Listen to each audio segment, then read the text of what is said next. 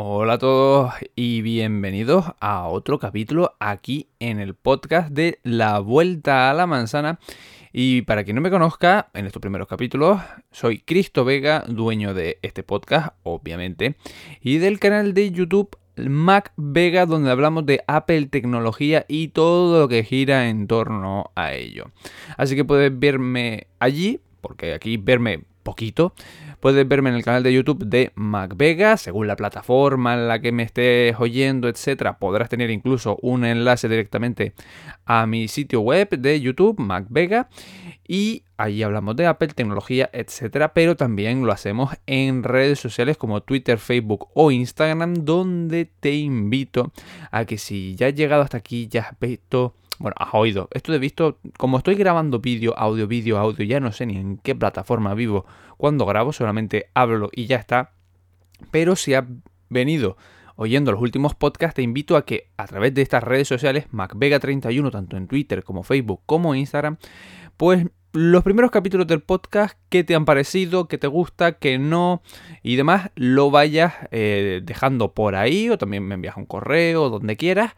Y así yo un poco también voy sabiendo eh, cómo está pareciendo este podcast. Pero la mejor forma de saber cómo va el podcast es que lo puntuéis. Recordad que ya estamos en todas, sí señores, estamos ya en todas las plataformas principales de podcast.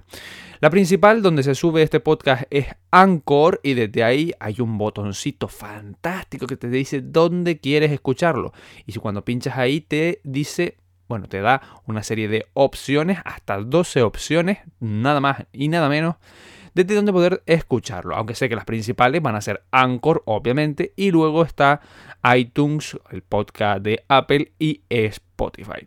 Y por ejemplo, en Spotify podéis seguirme y en iTunes podéis, además de seguirme, podéis eh, dejarme comentarios de qué os parece, qué nos parece y también podéis valorar este podcast. Y no os pido que me pongáis 5 estrellas, que si lo ponéis, perfecto. Con que me puntuéis eh, y seáis honestos con vosotros mismos y demás, fantástico. Y si no, pues me ponéis las 5 estrellas, ¿por qué no? Bueno, ya he hecho aquí la presentación en dos minutos rápido. Eh, sigo diciendo que quien quiera patrocinar este podcast puede hacerlo, puede ser mi pequeño sponsor, porque el podcast y el canal de YouTube no tiene sponsor. Hago aquí un llamamiento a quien me esté escuchando que tenga cierta influencia, y si no, a través de mi PayPal, de PayPal.me barra MacVega31, puede hacerlo. También lo tiene en YouTube para que si quiere en el enlace directo. Y vamos a meternos en faena y junto con este podcast, no sé si será antes o después, estaré haciendo un directo en YouTube el sábado 16. Eh, eh, los horarios los tienes en mis redes sociales que te nombré antes. Y estaremos hablando de muchas cosas. Y entre una de ellas que seguramente hablaremos, o habré hablado, depende, no sé si voy a subirlo el podcast antes o después, creo que después, será sobre lo que vamos a hablar hoy aquí y no va a haber vídeo en YouTube sobre esto, aunque he nombrado muchas cosas y he hecho vídeos parecidos, etc. Y como habrás visto por el título del vídeo, hoy vamos a hablar de las copias chinas, de Xiaomi, Huawei, etc. y de Apple. Porque me parece que está siendo la cosa tratada injustamente, que no se está valorando todos los puntos que deben valorarse, que no se está tratando la tecnología, la innovación y todo lo que ello conlleva a niveles mm, no solo de usuarios, sino a niveles empresariales y macro, o sea, a nivel mundial, como se debe. Y aunque sea un poco a contracorriente, vosotros sabéis que yo doy mi opinión y me da igual que me caigan palos y que mm, eres un fan, no sé, no sé cuánto y demás. Yo, como digo, esto no es algo objetivo, yo no soy juez, soy imparcial, yo vengo aquí a dar mi opinión de cómo valora yo las cosas objetivas, eh, mente algunas, pero otras las diré de forma subjetiva. Esta eh, creo que es mi forma de verlo, pero la voy a aportar con datos objetivos, obviamente, para apoyar mis argumentos. Y aunque sea un poco contracorriente, como ya vais notando, el tema de las copias hace mucho daño y a mí no me gusta nada. Y lo siento al que no le guste o al que sea fan de las marcas, estas de Xiaomi, Huawei, digo estas por ser que son las más típica, pero copian otras muchísimas, muchísimas. Desde los AirPods se han copiado hasta HomePod medios raros, hasta los teléfonos, que es lo más eh, copiable, aunque también se copian los portátiles y otro tipo de dispositivos. Porque sí, lo siento, a quien no le guste, se copia. Y se copia mucho. Mal, pero se copian. Aunque algunos tampoco copian tan nada mal, de hecho copian demasiado bien. Y eso es una de las cosas que vamos a hablar ahora. Pero la copia es masiva.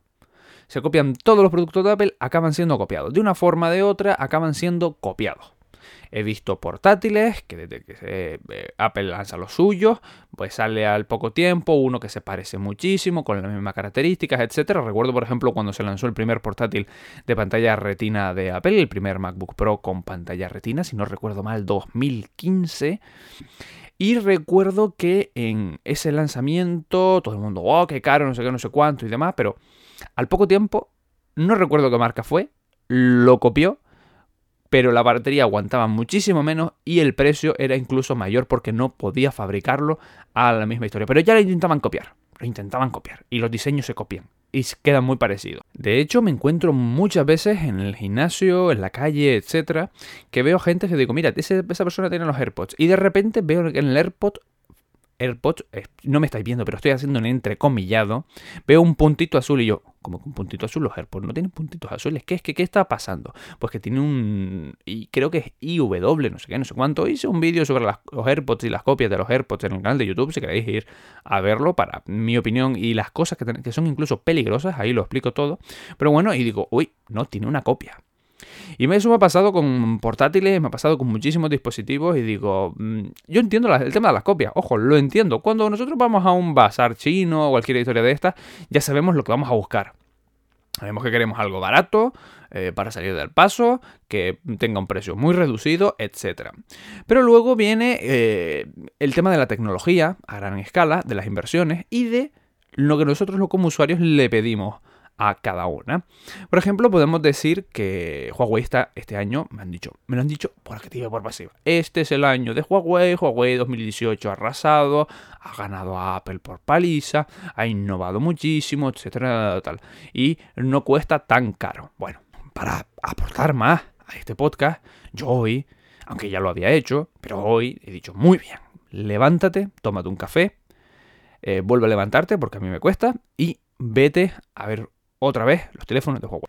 Y me he ido a ver el Huawei este HP 20 Pro y toda la parafernalia este del nombre este, como se llame. Y eh, se supone que es el buque insignia. Y ojo, cuando lo toco, mm, el teléfono no está mal, va muy fluido, va muy rápido, no se lo voy a negar. Pero por detrás es plástico, mm, empezamos por ahí.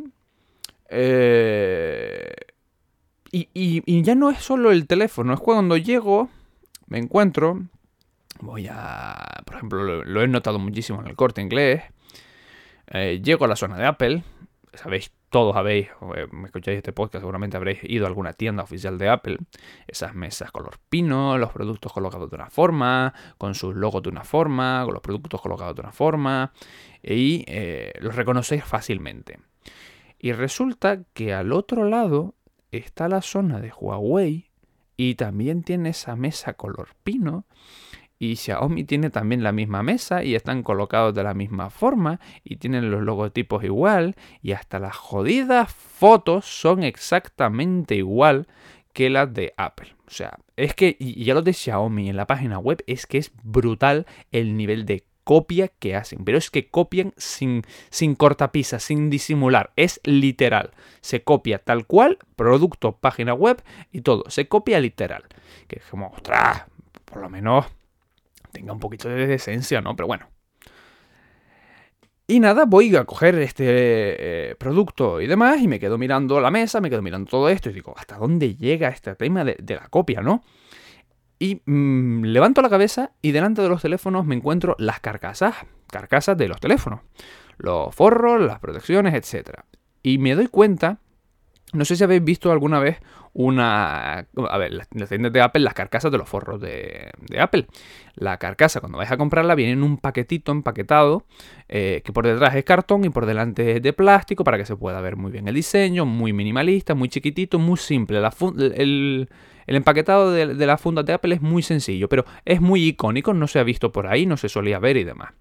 Y cuando me doy cuenta, Huawei tiene exactamente el puñetero igual, pero exactamente clavado. Obviamente con Huawei, pero clavadito. Oiga, no se le escapa un jodido detalle, clavado. Hasta las carcasas son iguales, no la funda de la carcasa, el plastiquete que nosotros compramos los productos, etcétera, es exactamente igual. ¿A qué niveles estamos llegando?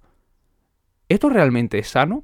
Hombre, al usuario le viene de puta madre. Y hablando aquí, ¿sabéis que, ¿sabéis que yo hablo de naturalmente? Por si no me habéis escuchado alguna vez en YouTube o aquí, yo hablo muy natural, muy como si estuviéramos entre amigos. Y como estamos entre amigos, lo digo así. Al usuario normal eso le viene de puta madre. ¡Ostras! En lo que la funda de Apple cuesta no sé cuánto, la mía cuesta muchísimo menos. Perfecto, al usuario eso le viene que ni pintado. Dice, me ahorro muchísimo, es que Huawei es mucho más barato, el problema de Apple son los precios, etc.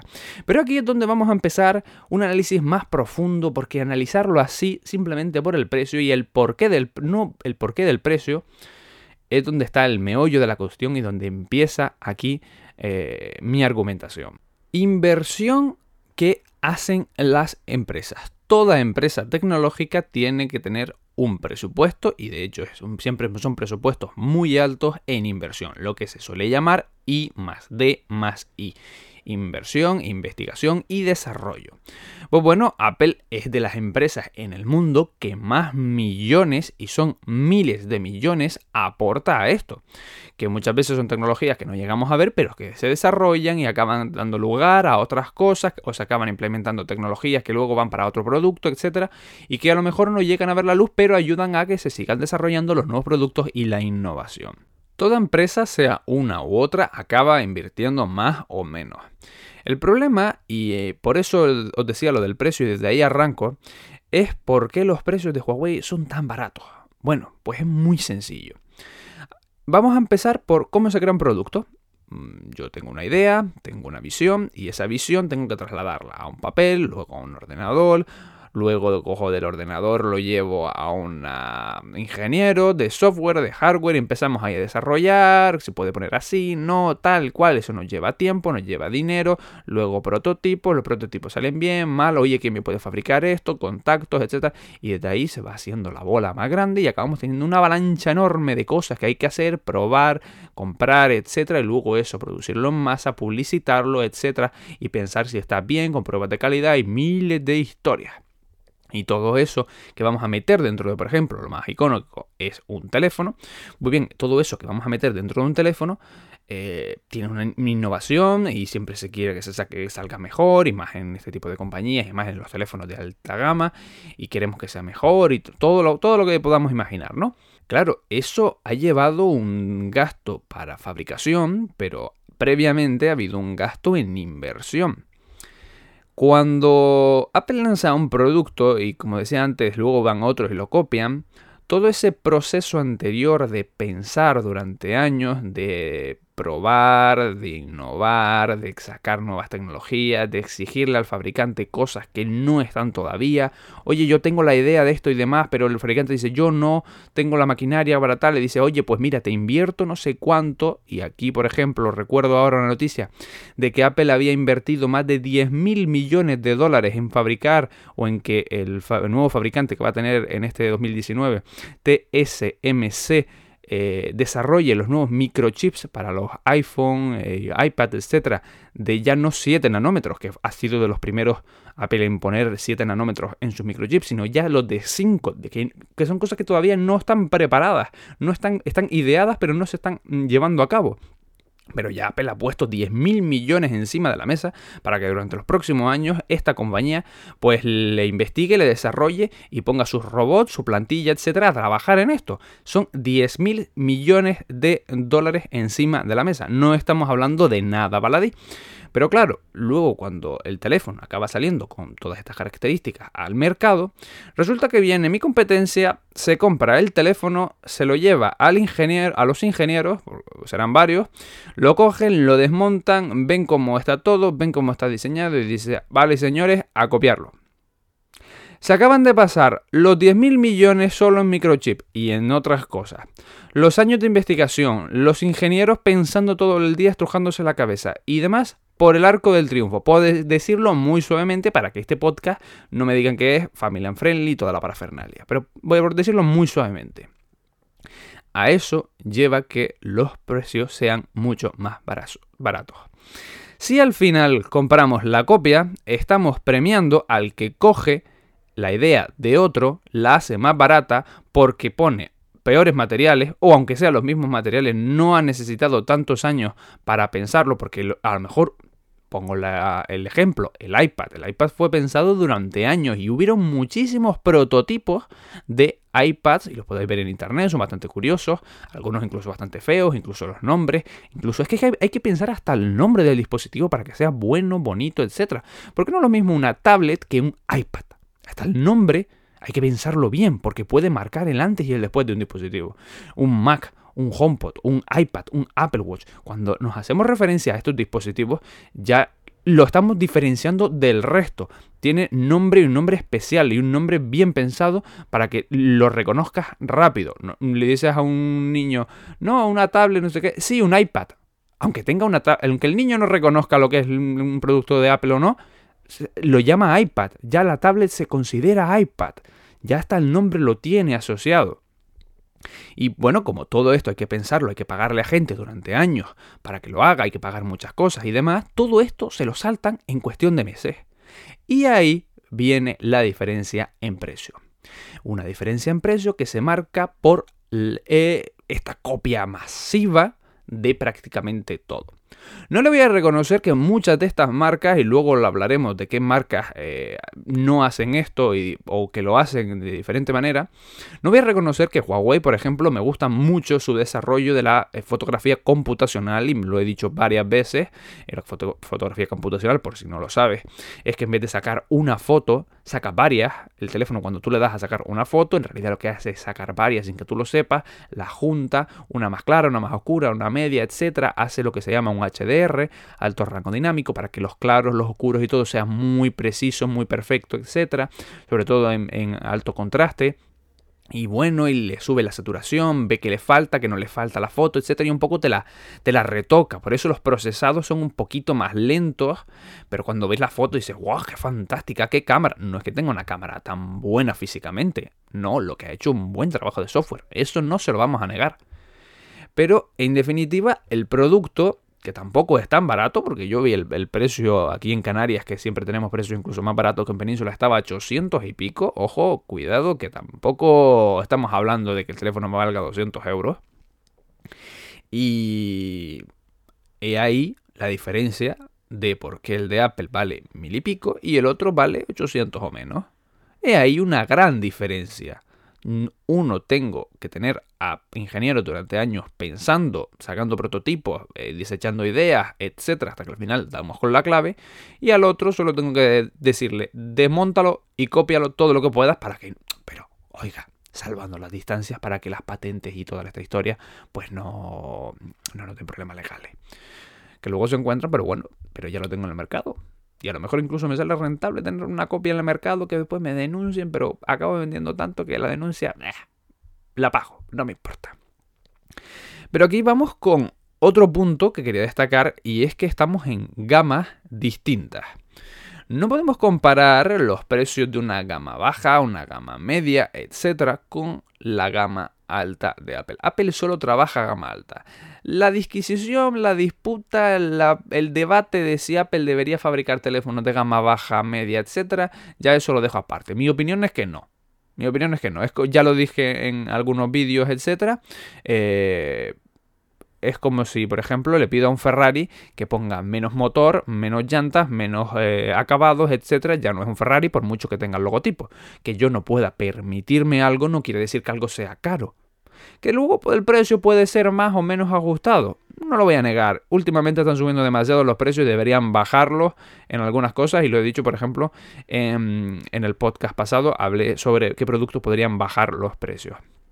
Pero que algo yo no pueda permitirme no quiere decir que sea caro. Yo no puedo permitirme un Ferrari, pero no voy a decirle a Ferrari que me fabrique un coche del nombre Ferrari con todo lo icónico de Ferrari por eh, el precio de un, de un coche utilitario normal y corriente. Pero por eso mismo mm, no podemos comparar que Huawei tenga teléfonos por 200 euros, 300 euros, etcétera, que son versiones, mm, pues mandan por casa, que están muy bien, etcétera, pero no podemos compararlo con la gama alta o gama súper alta a la que estamos llegando en los últimos años. Y no podemos compararlo, porque no es comparable, señores, no podemos comparar precios. Y al final, Apple, por su mercado, por su forma de trabajar, por su forma de ganar dinero, porque al final esto es una empresa, no una hermanita de la caridad ni una ONG, prefiere centrar sus recursos en únicamente la gama alta que no sacar gamas medias, etc. Recuerdo, eh, estos últimos, este año no, lo sé, pero recuerdo, no sé si era 2016, 2017, que Samsung tenía una oleada de teléfonos y de modelos que no era ni normal. Pues con todos esos teléfonos ultra, ultra baratos, etc., que eran prácticamente tirados y demás, después resultó que Samsung tenía pérdidas. En esa gama en la gama en la que se supone que todo el mundo iría a comprarlo, al final resultó que tenía pérdidas y tuvo que cerrar modelos, fábricas, etcétera, de esas partes de gama baja media, que tienen que existir, por supuesto que tienen que existir, pero no podemos compararlas unas con otras. No puedo comparar un Ferrari con un Seat Ibiza porque no son comparables, por mucho que los dos lleven cuatro ruedas, señores, por favor, no. Somos gente inteligente, mm, por favor, comparemos lo que es comparable y lo que no, pues no. Pero bueno, en este orden de cosas empieza a llegar lo que llamamos, que ya antes se dejó caer, lo del tema de la innovación. ¿Qué es innovación? Bueno, ya lo he dicho en el podcast, eh, creo que el podcast número 2, el del Mobile World Congress, ahí le metí bastantes palos a las pantallas plegables y a toda esta historia, pero lo vuelvo a traer aquí a colación no para darle otro palo más, sino porque me parece curioso eh, de que estas mismas marcas que presumen de ser más baratas que Apple, con el mismo o mejor diseño que Apple, luego le intentan vender su tecnología porque necesitan que Apple la saque. Y por si no estás muy al día de las noticias, aquí te voy a traer una. Samsung durante esta semana ha, bueno, no lo ha dicho claramente, pero se ha desvelado, que Samsung ha intentado que Apple compre sus pantallas plegables, es decir, se las ha ofrecido y es más, le ha ofrecido la tecnología de las pantallas plegables a Apple. Ojo, cuidado, que vienen muchas curvas. ¿Por qué alguien que dice o así se presenta en el Mobile World Congress, con una pantalla plegable que es su innovación, su cosa puntera, el futuro de la telefonía, etcétera, que es lo innovador, lo mejor, lo que tal. ¿Por qué alguien que tiene un producto tan bueno le quiere regalar esa información o vender a la competencia más dura que tiene? ¿Por qué? ¿Alguien me explica por qué? O bueno, yo lo sé, pero ¿no os hacéis una idea de por qué es así? O sea, le quiere vender ya no solo las pantallas, sino la tecnología. Es algo increíble. Yo cuando lo vi eh, lo pillé rápido, pero mm, hay gente que a lo mejor no lo pilla tan rápido. O sea, yo que seré muy mal pensado, soy una mala persona. Pero aunque vaya a contracorriente, yo lo creo pillar rápido. Lo primero es, y como dije antes, porque necesita Apple. Necesita que Apple se meta en el mercado de las pantallas plegables. Sobre si debe o no, ya hay un vídeo en el canal de MacVega y te invito a que vayas a verlo. Pero para mí es una invitación a Apple de, oye, métete en este mercado, cosa que Samsung no ha hecho nunca, porque realmente a Samsung le interesa. Sabe que tiene un prototipo, porque eso no es un dispositivo totalmente terminado. Sabe que lo que tiene es un prototipo, que no termina de gustar, que no termina de estar bien desarrollado y que no se va a vender bien y menos a 2.000 dólares que piensa venderlo. Entonces necesita que Apple lance algo parecido o lance algo en el mismo segmento, porque si Apple lanza algo en el mismo segmento, lo va a poner de moda porque primero va a estar mejor desarrollado y va a estar mejor, y por lo tanto al ponerlo de moda, el tuyo se va a quedar como competencia, pero va a tener una publicidad extra. Y además, porque como sé que Apple lo va a desarrollar mejor, lo va a implementar mejor, lo va a mejorar, yo además me voy a hacer acopio, voy a copiar toda esa mejora, todo ese arco de mejora que tú vas a hacer con inversión gastándote miles y millones de dólares en mejorar ese dispositivo, y luego lo voy a venir yo y lo voy a copiar para mi segunda generación. Y luego diré que yo saco una segunda generación cuando Apple ha sacado la primera y que la mía es igual o mejor. Y que además lo he hecho a menor precio, porque el gasto en inversión te lo has hecho tú. Yo creo que lo he pillado por ahí. Me podréis decir que estoy equivocado, no, decídmelo. Podéis comentar lo que queráis en redes sociales, me lo decís y demás. Pero para mí viene por ahí. Primero necesito que Apple lo saque para que lo ponga de moda, porque si no, Apple no se mete en un segmento, no se pone de moda.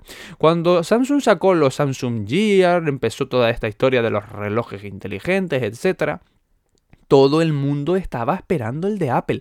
Ni Dios en el mercado hizo apuestas fuertes hasta que Apple lanzó el suyo. Luego Apple se esperó, lo hizo bien como siempre. Ellos llevaban, ellos llevaban su timing, llevaban su línea de tiempo preparada y le dio igual que Samsung lo sacara antes.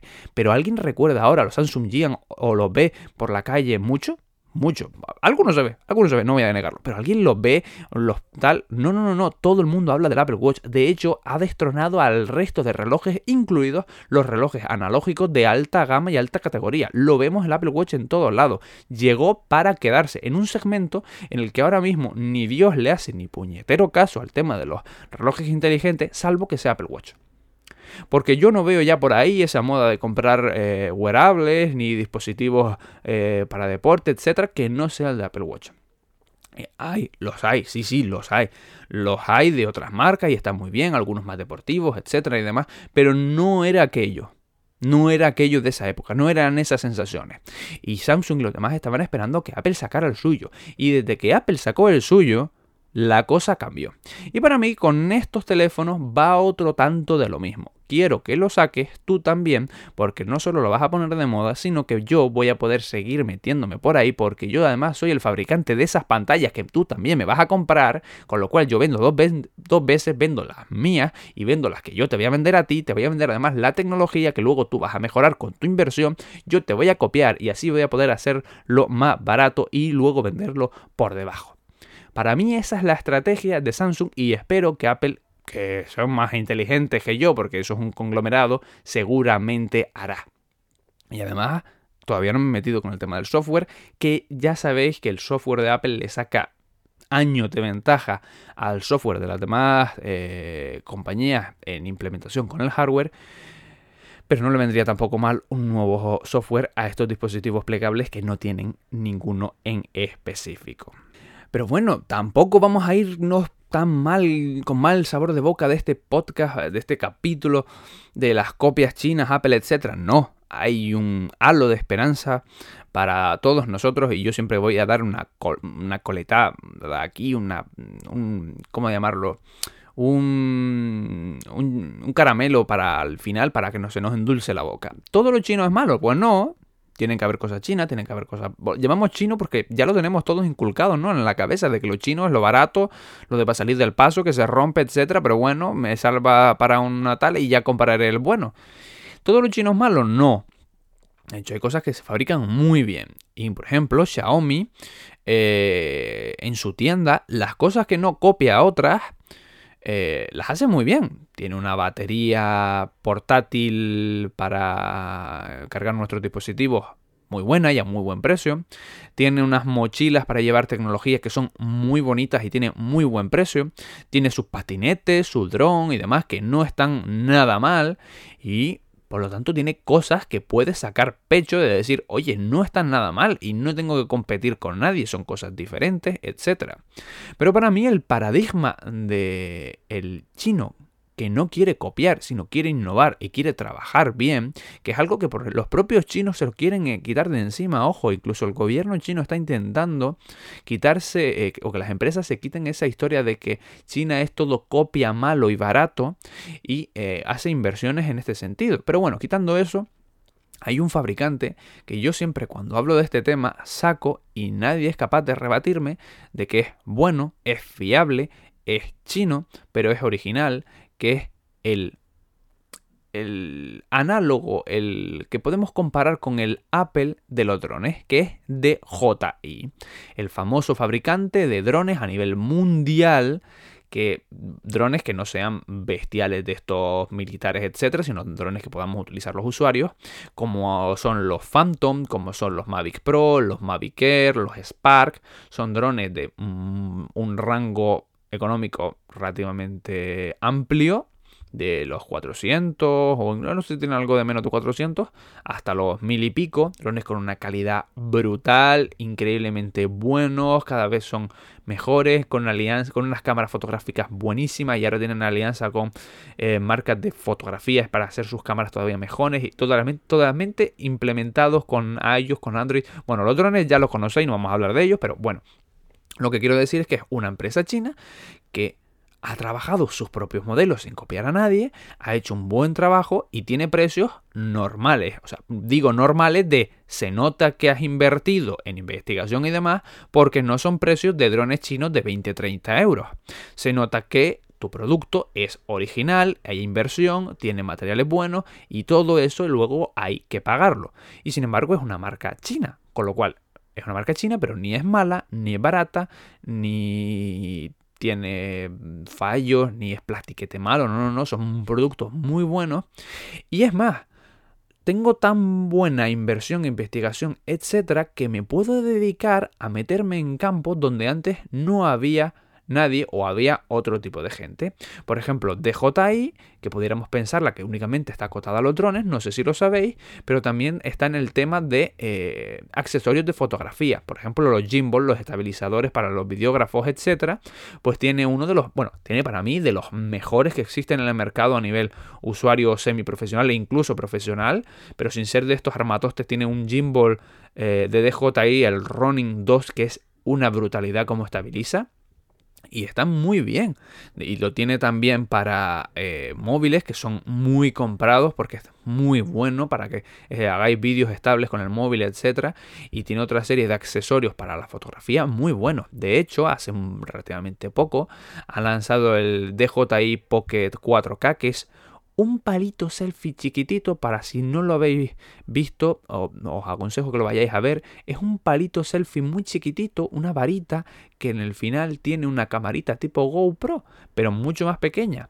Con la GoPro esta cuadrada, pues imaginaros algo así al final de un palo de selfie, estabilizada 4K con una calidad de imagen bastante decente para lo que tiene y con bastantes funciones, etcétera, y ha lanzado algo que no estaba en el mercado y oye, venda más o menos es bastante curioso y ha hecho algo diferente. Con lo cual aquí doy mi rayito de luz de que no porque sea chino sea malo, sino simplemente porque copia y copia mal. Y estos tíos, por ejemplo, de DJI no lo hacen y la verdad mis aplausos para ellos. Ojalá pudiera colaborar algún día con ellos. Aquí, si alguien conoce a alguien de DJI y demás, le dejo ahí el, el memorándum. Y bueno, hasta aquí el podcast de hoy. Si te has quedado con ganas de todavía oírme un ratito más, tienes mi canal de YouTube de MacVega y si no tienes los podcasts anteriores donde también trato este y otros muchos temas y seguro que te van a gustar. Como te dije al principio, sígueme o intenta seguirme en redes sociales como Twitter, Facebook o Instagram, donde en las tres soy MacVega31 y toda esta información y muchísimo más lo tienes en mi canal de YouTube, como ya dije, pero también te pediría que si te ha gustado este podcast, etcétera, me valoraras positivamente y dejarás tus comentarios en la red social o donde me estés oyendo ahora mismo, en la plataforma de podcast donde me estés oyendo, y también que lo compartas para que este podcast que todavía están haciendo, es algo muy chiquitito, un proyecto personal que están haciendo, pues llegue a más personas y así también seamos más en esta comunidad. Nos vemos tanto aquí como en el canal de YouTube, nos vemos en el próximo podcast y creo que ha sido una buena vuelta a la manzana. Hasta otra.